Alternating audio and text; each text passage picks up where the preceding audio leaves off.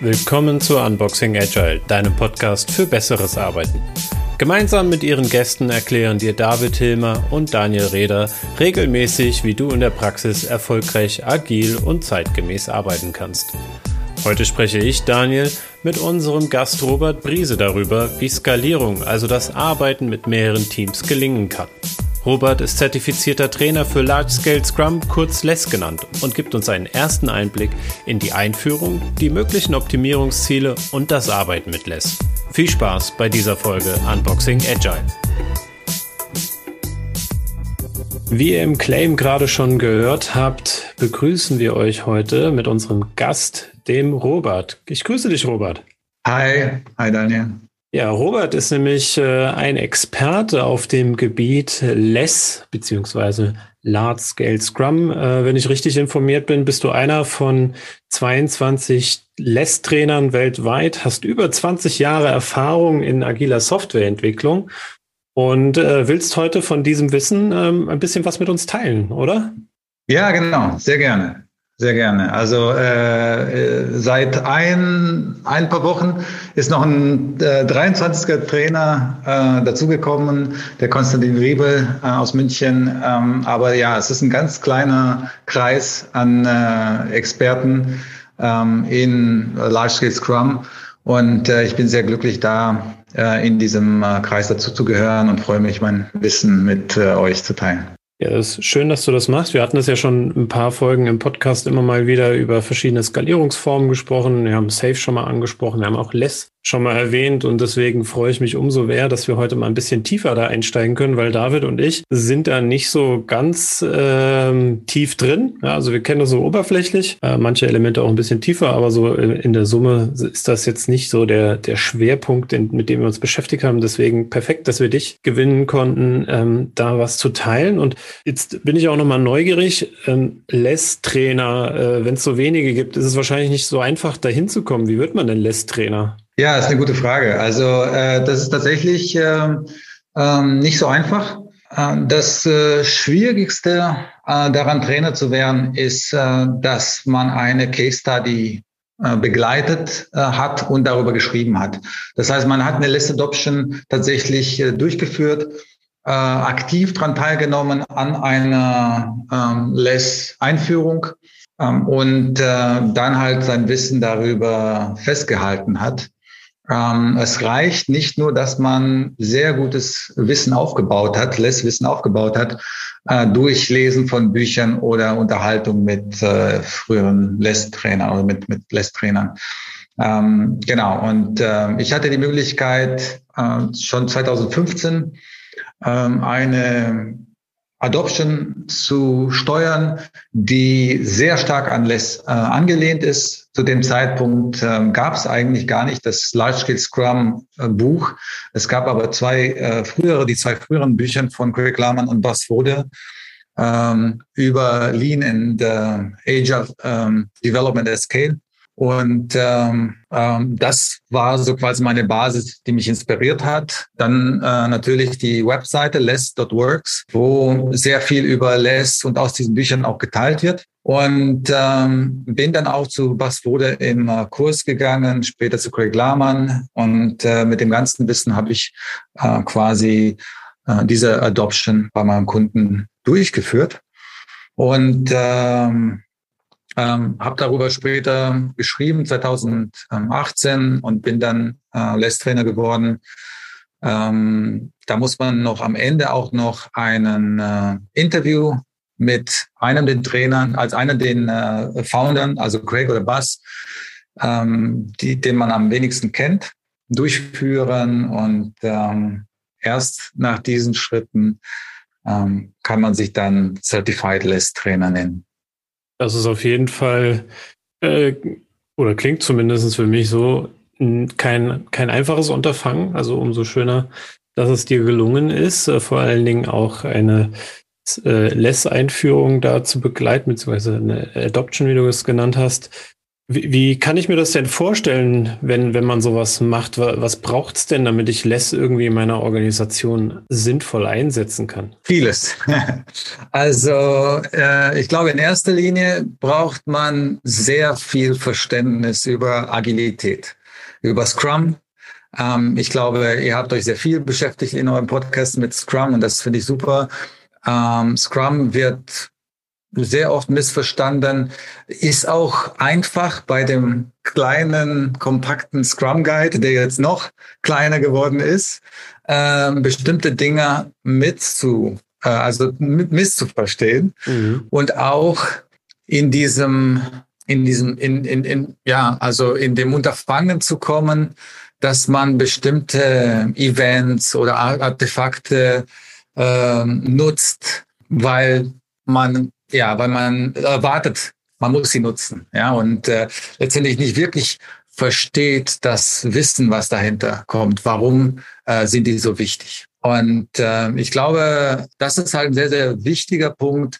Äh, ich muss sagen, seitdem ich mich mit Less verstehe, habe ich unglaublich viel über Scrum äh, verstanden, äh, besser verstanden. Und deswegen würde ich auch sehr, sehr vielen Leuten, die prinzipiell sich eigentlich auch nur mit Scrum beschäftigen und auch erstmal nur mit einem Team arbeiten und gar nichts mit Skalierung ähm, äh, anfangen wollen, ähm, trotzdem empfehlen, sich mit Less äh, zu, äh, auseinanderzusetzen, weil äh, man dadurch letztendlich auch die Möglichkeit hat, Scrum äh, tatsächlich durchzudringen und richtig gut zu verstehen wie es bedeuten würde, Scrum in einer Organisation, in einem Kontext, ähm, zum Beispiel im Startup mit acht Leuten, richtig gut zu verstehen. Und deswegen, um deine Frage zu beantworten, Nummer eins ist äh, bei uns immer äh, Education, also wirklich die, dieses äh, Lehr Lehren und Lernen über ähm, Agilität, über Scrum und ähm, in Less, wir nennen das Prinzipien der agilen Softwareentwicklung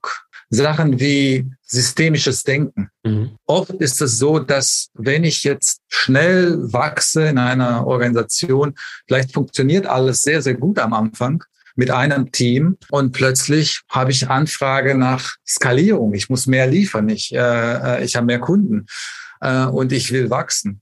Und sich darüber Gedanken machen, wie bestimmte ähm, Regeln und Änderungen auf das Gesamtsystem sich auswirken, wenn ich neue Leute einstelle, neue Teams aufbaue, wie ich diese Teams aufbaue.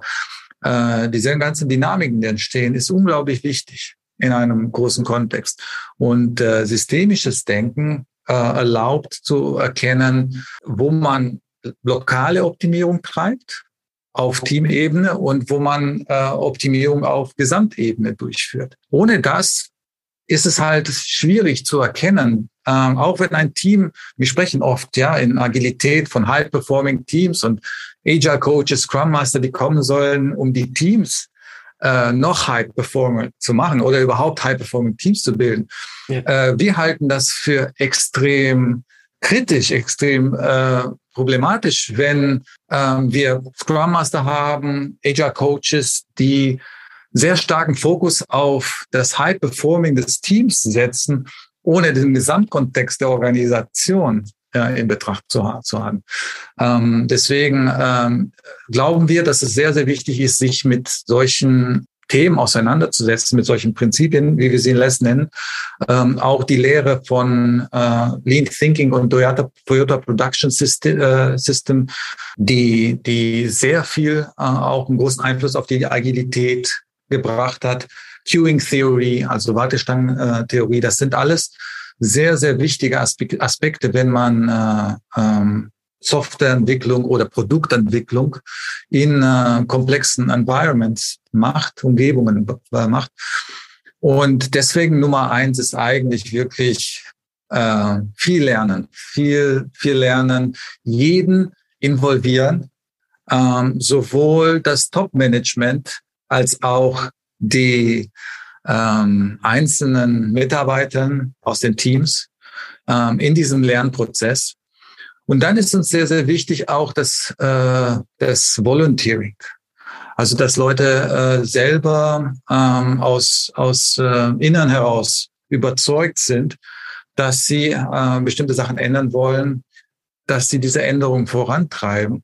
Und ja, also schließlich ohne eine Änderung ist Less nicht äh, durchführbar. Das ist, glaube ich, ein sehr, sehr wichtiger Punkt, weil ähm, es gibt viele sogenannte Frameworks, äh, wo am Ende nur so ein bisschen Change-Theater gespielt wird. Äh, das gleiche wie vorher durchgeführt wird äh, mit neuen Namen. Ähm, und das funktioniert bei, bei Less nicht. Äh, das, ähm, äh, also eine Less äh, Adoption beinhaltet tatsächlich äh, große Änderungen an der Organisationsstruktur. Okay, das heißt, wenn ich da kurz mal nachfragen darf, kann ich mir Less äh, nicht sozusagen einfach so ins Haus holen und dann, dann mache ich jetzt einfach mal Less und äh, das kann ich quasi in, ein, äh, in drei Teams oder so reingeben und die machen dann Less und dann ist alles gut, sondern äh, das hat schon auch auf den Gesamtprozess in der Organisation Auswirkungen.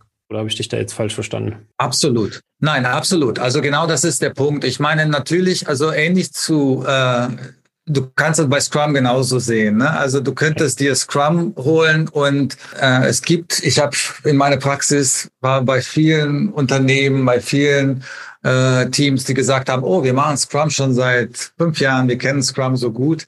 Ähm, aber das, was sie gemacht haben, hatte eigentlich kaum was mit Scrum zu tun, außer dass sie bestimmte Namen verwendet haben, die Rollen ähm, und die Namen für Artefakte. Äh, aber es fehlte einfach so der Kern. Ähm, und ähm, äh, das ähm, kann man natürlich ähm, auch bei Less erleben, aber es ist eher seltener, ähm, wenn überhaupt ähm, weil ähm, es, es funktioniert nicht nur einfach irgendwelche Namen und Begriffe da äh, zu nehmen.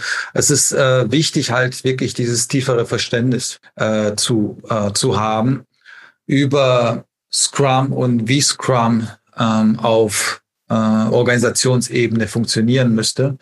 Ähm, und äh, deswegen ja, also kann man sich zumindest sicher sein, dass, dass ähm, wenn man behauptet, eine Less Adoption gemacht zu haben ohne Organisationsveränderungen, dass das wahrscheinlich keine richtige Less Adoption ist. Okay, ja, klingt auf jeden Fall schon mal aufwendig. Du hast äh, aber gesagt, das sind ein paar, paar Schritte, die es braucht. Du hast jetzt schon gesagt, äh, ich glaube, Education hast du gesagt, also Lehren. Und dann hast du Volunteer, glaube ich, gesagt, also irgendwie, äh, dass die Leute, wie sagt man das auf Deutsch? Ähm, Frei, auf freiwillige Basis mitmachen. Ja. Und kommt dann noch was, was du es braucht, um Less zu, oder sagst du, das ist die Basis? Also wir sprechen äh, von, von, also in Less von äh, drei äh, Einführungsprinzipien. Mhm. Prinzip, Prinzip Nummer eins ist äh, Deep and Narrow over Broad and Shallow. Das heißt, äh, wir wollen erst äh, in einem kleinen Bereich einer Organisation eine richtig gute Veränderung und Einführung von Less durchführen, bevor wir ähm, ähm, in der Gesamtorganisation anfangen, irgendwie Less, aber dafür äh, nicht gut einzuführen. Also das ist ein der erste äh, Less Adoption Principle.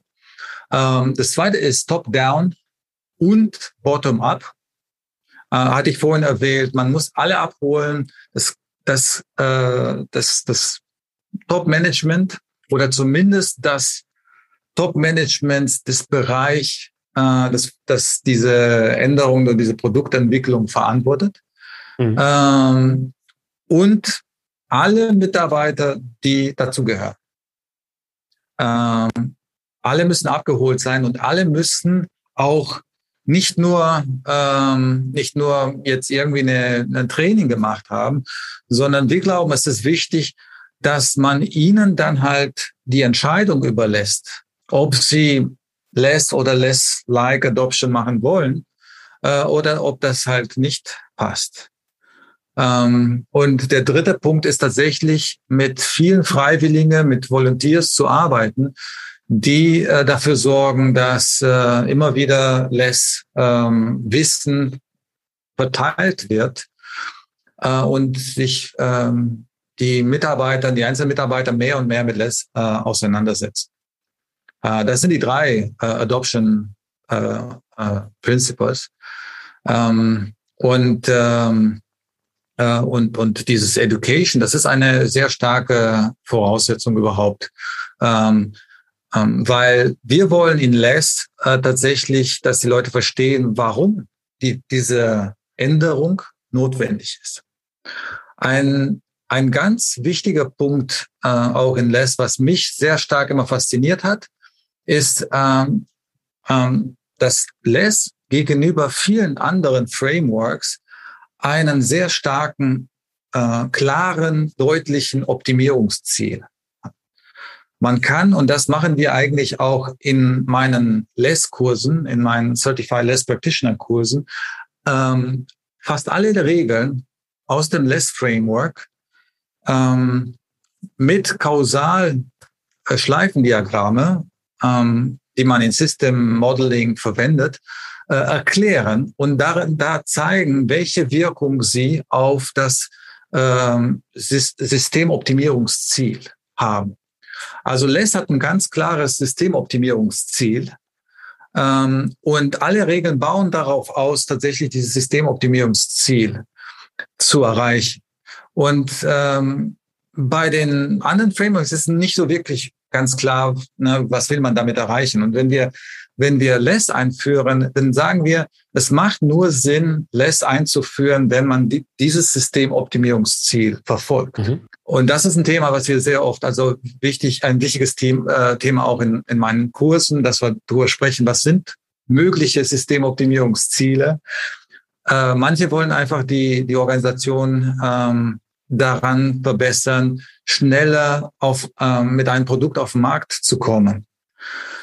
Ähm, äh, äh, äh, andere zum Beispiel ist ähm, ähm, vielleicht die Sicherheit der Mitarbeiter im, im Sinne von die Sicherheit der, der äh, Powerstrukturen in der Organisation extrem wichtig. Vor allem in ganz großen Organisationen wird man merken, dass äh, ähm, man sehr stark an die Powerstrukturen und den Hierarchien hält. Mhm. Und äh, da passt Less eigentlich gar nicht. Ähm, weil ja LESS quasi die äh, Strukturen challenged und, und ändert und auch LESS nicht nach äh, Effizienz und nach Schnelligkeit optimiert. Was LESS optimiert äh, oder wofür äh, LESS äh, am besten geeignet ist und das Optimierungsziel äh, einer LESS-Organisation ist Adaptabilität, also Agilität im Sinne von Adaptabilität so wie äh, Agilität eigentlich auch im Agile Manifesto ähm, verstanden wurde und festgehalten wurden. Also du meinst das Anpassen auf Veränderungen, also das Reagieren auf Veränderungen mehr als quasi das Verfolgen eines Plans. Also wenn ich Ganz genau. Tendenzen habe, eher einen Plan zu verfolgen, dann ist Less wahrscheinlich nicht das Richtige für mich, wenn ich das so rausgehört habe. Ganz genau, genau das ist der Punkt. Und ich habe mit, äh, ich habe einige Safe-Trainer auch in meinen Kurse gehabt und sehr spannende Unterhaltung gehabt. Ich habe auch Safe, ähm, ähm, Safe-like Adoptions äh, mitgeführt oder war Teil von welchen. Deswegen kenne ich auch Safe. Ja, da muss ich kurz einwenden, weil äh, nicht alle unbedingt gerade auf dem Schirm sind, was Safe bedeutet. Also Scaled Agile Framework ist Safe. Das ist einfach ein anderes Framework, was sehr verbreitet ist, was sich mit Skalierungsformen äh, beschäftigt. Also damit alle, die zuhören, noch Bescheid wissen, wovon du jetzt auf einmal sprichst. Aber äh, ja, danke dafür. Du, du kennst äh, also Safe Trainer und Co.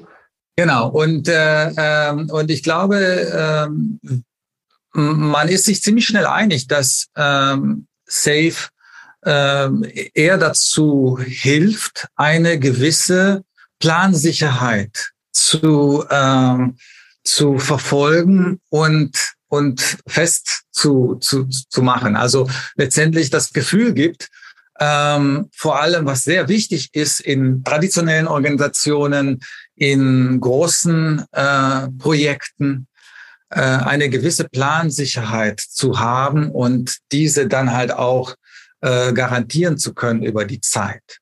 Äh, das beißt sich ziemlich stark mit der unser Verständnis von Agilität. Ne?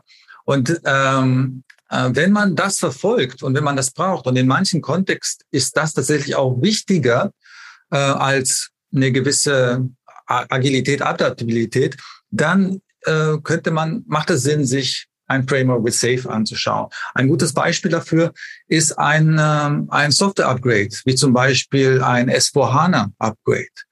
Ich würde niemanden empfehlen, ein S4HANA-Upgrade mit Less zu machen, ähm, weil oft der, der, ähm, das äh, Optimierungsziel ist es nicht, äh, nicht das ein, ein, also bessere Produkte für Kunden zu erschaffen, ähm, und, sondern eher halt in einem bestimmten Timeframe ähm, dieses Upgrade durchgeführt zu haben. Ja, und das muss man sich klar machen, das sind unterschiedliche Ziele, die man verfolgt. Ähm, wenn es jedoch darum geht, dass ich merke, äh, es ist wichtig, die Organisation immer weiter zu verändern und äh, adaptiver zu machen und nicht nur ein Team, sondern die Gesamtorganisation oder die alle Teams äh, dahin zu bringen, dass wir besser auf Kundenanforderungen anpassen können, äh, äh, reagieren können, äh, dann ist Less ähm, ein sehr gutes Framework, ähm, um sich dahin zu entwickeln. Jetzt äh, haben wir schon darüber gesprochen, quasi, äh, was passiert, wenn wir das in eine Organisation einführen wollen oder was braucht es, damit es überhaupt eingeführt werden kann. Was, was so die Vorteile sind, das hast du jetzt gerade ja nochmal äh, stark rausgearbeitet, also die, die Anpassungsfähigkeit so als Optimierungsziel, also wenn ich ein Optimierungsziel verfolge ähm, im skalierten Umfeld, dann sollte ich Less einsetzen. Mhm. Aber wie äußert sich denn das im Alltag? Also wie sieht das denn aus? Gibt es da irgendwelche so Kernelemente, die du mal so skizzieren kannst, dass man so ein Gefühl kriegt, was macht denn Less jetzt aus? Also was passiert denn da? Äh, einfach kann man es beschreiben mit mit dem Begriff von Multi-Team Scrum, mehr Team Scrum, statt Multi-Scrum-Teams. Also äh, statt sich vorzustellen, dass ich viele Scrum-Teams habe und dann irgendwie eine Organisationsstruktur draufstolpere, wo, wo ich ähm, wo ich das hinkriege, dass die Teams sich alle organisieren, miteinander äh, sprechen ähm, und tatsächlich am Ende das richtige Produkt für den Kunden bauen.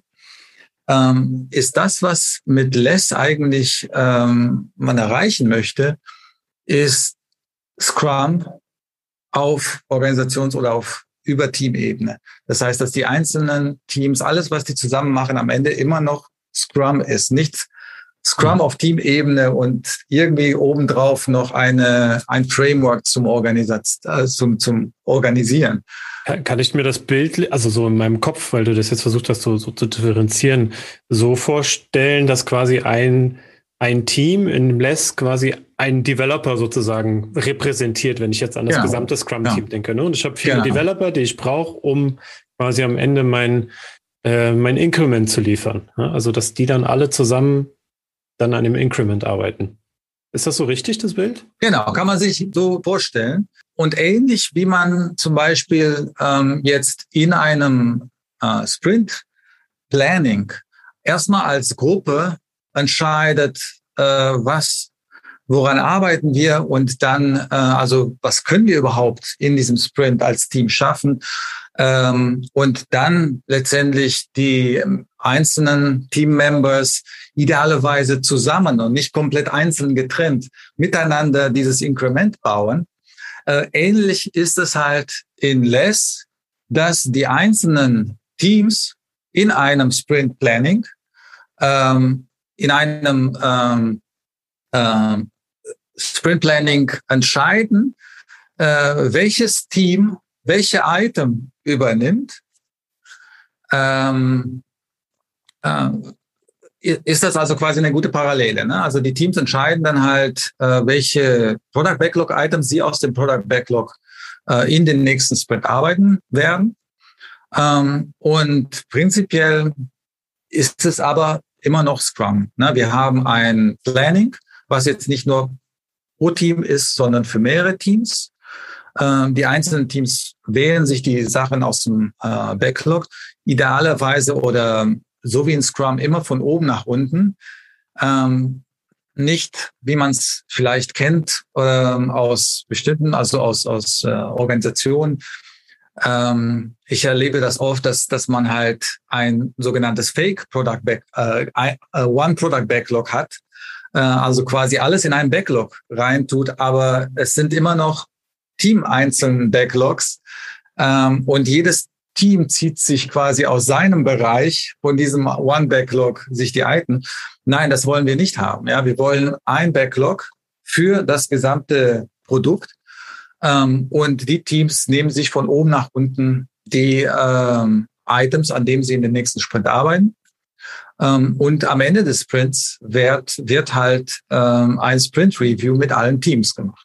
Das heißt, äh, das ist ja dann wirklich so, wenn ich dich richtig verstehe, wie bei Scrum, wo wir sagen, äh, Fokus auf das, was äh, am wertschöpfendsten ist, oder den, also wenn wir den Product Owner haben als den Value Maximizer, also der, der den Wert von dem Produkt, das wir bauen, maximieren soll, hat er das hier priorisiert und so gilt es dann auch für die Teams hier in diesem skalierten Umfeld, die dann nicht sagen, naja, aber ich kann nur eigentlich XY, sondern okay, genau. die Aufgaben müssen gemacht werden, jetzt müssen wir zusehen, wie wir die gelöst kriegen. Ganz genau. Genau, das ist der Punkt. Das ist auf jeden Fall schon mal ein bisschen anspruchsvoller.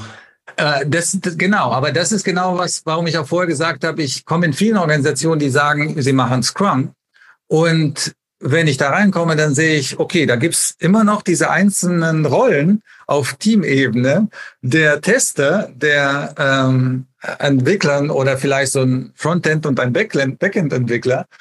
Und sie machen jeweils ihre, äh, nutzen einfach nur ihre einzelnen Skills oder sie nehmen sich sogar nur Items, die zu ihrem Skill passen ähm, und ähm, ähm, denken, dass sie dann halt am Ende Scrum ist. Aber das hat eigentlich nichts mit Scrum zu tun, weil im Scrum ähm, arbeitet man idealerweise ein Increment nach dem anderen, also ein Product Backlog Item nach dem anderen und baut dadurch ein Increment, ähm, unabhängig von den Skills, die das Team hat und das Skill äh, und die und äh, die Member des Teams bauen sich diese Skills einfach auf durch die Zeit. Und das Gleiche ist in Less. Das heißt, wir wollen Teams haben, die ihre Skills erweitern anhand der Priorität äh, des Backlogs. Das heißt, wir, wir lernen mehr an dem zu arbeiten und deswegen sagen wir, äh, less optimiert nach Adaptabilität, weil dadurch äh, äh verbessert sich die Adaptabilität der einzelnen Teams äh, und nach Kundenwert, weil wir diese Priorisierung immer nach Kundenwert machen. Bei mir im Kopf ploppt dann direkt die Frage auf, wenn, wenn du sagst, wir haben eigentlich einen Product Backlog, äh, für alle Teams. Ist das dann auch so, dass ich nur einen Product Owner oder eine Product Ownerin habe oder gibt es dann in den Teams nochmal welche? Äh, nein, äh, also äh, es gibt keine äh, Team Product Owners mehr. Ähm, es gibt nur ein Product Owner auf äh, Produktebene. Es macht keinen Sinn, letztendlich auf Teamebene Product Owners zu haben, wenn man nur ein Produkt hat. Und äh, prinzipiell kann ich auch sagen, es ähm, macht auch Sinn. Also in meisten, also LESS erwähnt man oft in dem Kontext ein Produkt mit mehreren Teams. Ähm, aber wir sprechen sehr oft in, in, in einem LESS-Kurs auch, dass es wichtig ist, erstmal zu erkennen, was ist die Produktdefinition, was verstehe ich als Produkt. Und manchmal ist es ein Service, manchmal ist es was Physikalisches, ist immer unterschiedlich.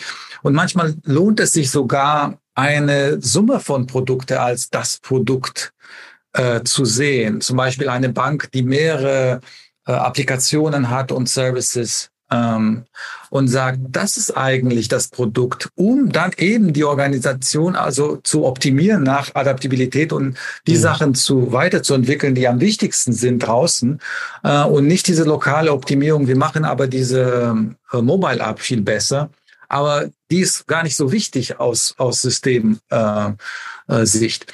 Na, und äh, deswegen glaube ich, es ist unglaublich wichtig, halt ähm, ein Product Owner für ein Product Backlog zu haben. Es kann manchmal sein, und das erleben wir, das habe ich auch äh, bei Less Adoptions erlebt, dass sich manchmal zwei Leute zusammensetzen, einfach als äh, Backup ähm, gibt es vielleicht, gibt es auch im Scrum-Kontext, äh, dass, dass zwei Leute einfach diese Verantwortung sich teilen und sich immer abstimmen, um zu sagen, okay, das ist halt die, ähm, äh, ja, das ist die Priorität und das ist am wichtigsten. Mhm. Gut, da muss ich natürlich auch die, die andere Frage noch dazu stellen. Wenn es äh, einen Product Owner gibt, irgendwie bezweifle ich, dass es auch dann nur einmal die Rolle Scrum Master gibt. Oder gibt es äh, dann auch nur einmal? Korrekt, korrekt. Nein, nein. Äh, Scrum Master äh, gibt es äh, mehrere.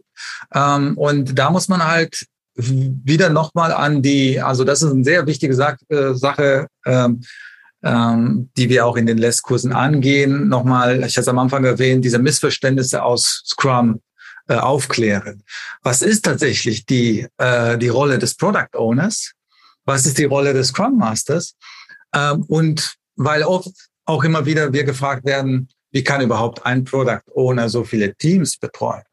Und ich glaube, das hat halt mit dem Missverständnis äh, zusammenzuhängen, dass man glaubt oder dass das Product Owner äh, die sogenannten User Stories, die es im Scrum gar nicht äh, gibt, äh, aber in meisten Scrum-Teams verwendet werden, die User Stories schreiben. Ja?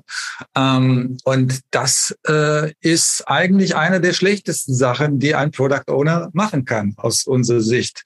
Äh, wir wollen ja, dass die Teammember sich mit den Items beschäftigen und verstehen, was da äh, gemacht wird. Und idealerweise empfehlen wir in Product Backlog Refinements, dass Teammembers zusammen mit äh, Kunden oder Anforderer sich hinsetzen und dieses, äh, diese Anforderungen schreiben. Ähm, also es ist wichtig zu verstehen, was ist die eigentliche Rolle eines Product Owners. Und wenn man das verstanden hat, dann versteht man auch, warum ein Product Owner äh, bis zu acht Teams in Less unterstützen kann. Äh, und bei den Scrum Mastern ist es so, dass sie als Servant Leader ähm, den Teams helfen, sich zu verbessern. Und äh, es ist wahrscheinlich, ziemlich wahrscheinlich, dass ich am Anfang ähm, zu jedes Team, für jedes Team ein Scrum Master äh, brauche, ähm, weil sie noch sehr am Anfang sind, dieses äh, agilen Arbeitsweise, Scrum überhaupt zu verstehen, lässt zu verstehen. Ähm, und da empfehlen wir tatsächlich, dass jedes Team ein Scrum Master hat, was das Team betreut, aber vor allem dieses Spiegel darstellt, zu sagen, ich, ich sehe, wie ihr, ihr arbeitet, seht ihr das auch so? Würdet ihr das, äh, denkt ihr, das kann man verbessern? Mhm. Und ähm, mit der Zeit empfehlen wir oder sagen wir, dass es tatsächlich auch möglich ist, dass ein Scrum Master in Less mehrere Teams betreut, zwei bis drei Teams betreut. Ah, da, da, da sträubt sich mein innerer, meine innere Ansicht noch dagegen. Ich äh, kenne die Gefahr davon, die habe ich schon erlebt, was passiert, wenn man dann zwei oder drei Teams betreut. Aber äh, würde mich auf jeden Fall interessieren, warum Les zu diesem Schluss kommt. Allerdings glaube ich, dass wir das nicht mehr heute besprechen werden, Robert. Ähm, und weil wir schon in der Zeit ziemlich fortgeschritten sind. So, jetzt ist mein Monitor kurz ausgegangen, jetzt war ich kurz irritiert. Ja, das ist aber alles wieder da. Ja, das ist dann immer ein bisschen. Ich hatte kurz Angst, dass alle weg sind. Aber ihr seid noch da. Deswegen würde ich gerne noch mal zusammenfassen, ähm, weil wir haben heute ja schon einiges, also ich habe zumindest jetzt einiges über Less gelernt, also wie es überhaupt in der Organisation kommt. Warum sollte ich es sozusagen in meine Organisation einführen und was es dafür braucht, so, so an Basics. Das hast du ja so jetzt auch nochmal beschrieben gehabt. Das fand ich auf jeden Fall schon mal hilfreich. Und wir haben schon so ein bisschen angerissen, wie so eine äh, Umsetzung tatsächlich zu verstehen ist. Ne? Also wo du auch gesagt hast, also ich nehme nicht viele Teams und ähm, skaliere, sondern ich nehme sozusagen eigentlich das Produkt und helfe den Teams dabei, dass sie da gut zusammen an dem Produkt arbeiten können. Äh, wenn ich es richtig verstanden habe, das ist auf jeden Fall ein interessanter ähm, Unterschied zu anderen Frameworks, den ich so noch nicht kannte. Ähm, auch mit dem Optimierungsziel. Ich glaube, das ist schon mal sehr wertvoll und ich würde mich freuen, ähm, da können unsere Zuhörerinnen und Zuhörer auch mal Feedback geben, ob ihr vielleicht noch einen Deep Dive wollt. Vielleicht hast du ja auch Lust, Robert, da noch mal ein bisschen genauer reinzuschauen, ähm, wie denn dann so ein, ja, ich sage jetzt mal laienhaft, weil ich selber nicht genau weiß, wie man dann so eine Iteration in Less nennt, so ein Sprint quasi abläuft, ob das genauso ist oder wo die Unterschiede sind zu einem Scrum-Sprint und da mal ein bisschen mehr noch mal reinschauen, wie, wie tatsächlich dann so eine Umsetzung aussehen könnte und was das ausmacht. Ja, absolut. Sehr gerne würde ich das äh, machen. Ähm, vielleicht dann nochmal in Details gehen. Äh, ich biete auch ähm, immer wieder den Leuten die Möglichkeit, äh, Less zu erleben. Ähm, manchmal schaffe ich das als Teil meines äh, Less-Kurses. Äh, und manchmal ist das unabhängig davon. Ähm, ähm, aber ich habe das schon seit ähm, einem Jahr eingeführt bei meinem letzten äh, Kunden. Das ist die Yellow GmbH. Und äh, ähm, wir haben dann zwar nicht wirklich less gemacht, äh, aber ein sehr wichtiger Punkt aus Less oder ein, ein äh, Experiment aus Less äh, eingeführt und ein Guide, äh, nämlich das Sprint Review Bazaar mit mehreren Teams. Ähm, und ich habe da einfach äh, nicht nur das Format eingeführt, wie man ein, ein äh, Sprint Review mit fünf Teams gleichzeitig moderiert und durchführt, ähm, sondern auch ähm, ein sehr wichtiger Punkt, was aus Scrum äh, eingeführt, nämlich echte Kunden ins Review reinzunehmen. Ähm, und dazu habe ich mein äh, äh, Large Scale Scrum Meetup äh, aus Berlin quasi angeschrieben ähm, ähm, und andere äh, Freunde und Bekannte. Und ähm, da konnten einfach ähm, Teilnehmer direkt an diesem Review teilnehmen und sich auf der einen Seite wirklich mal so Less Sprint Review Bazaar anschauen, wie es, wie es läuft. Ähm, und gleichzeitig wertvolles Feedback an den Kunden geben.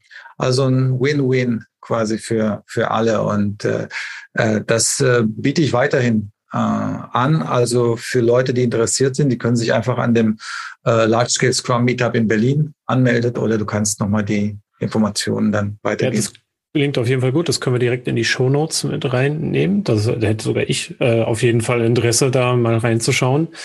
Ähm, weil sowas ja immer spannend ist. Ich war schon auf äh, so Review-Basaren, habe auch schon tatsächlich auch welche moderiert, aber äh, das ist schon länger her und ich würde mir das gerne mal angucken, wie das bei euch so ist. Wir hatten nämlich keinen, tatsächlich keinen Nutzer dabei in dem Sinne. Wir haben das nur intern gemacht und das ist eine durchaus spannende Komponente. Ähm, kann ich euch auch nur empfehlen, äh, wenn ihr jetzt zuhört und Lust habt, guckt in die Show Notes und ähm, geht auf das Meetup und schaut mal, dass ihr euch da anmeldet. Ansonsten, äh, Robert, äh, mit dem Thema bist du, glaube ich, auch demnächst irgendwo noch zu hören ähm, vor Ort oder wie war das? Richtig, ja. Nächste Woche ist äh, tatsächlich die fünfte, glaube ich, fünfte LES-Konferenz.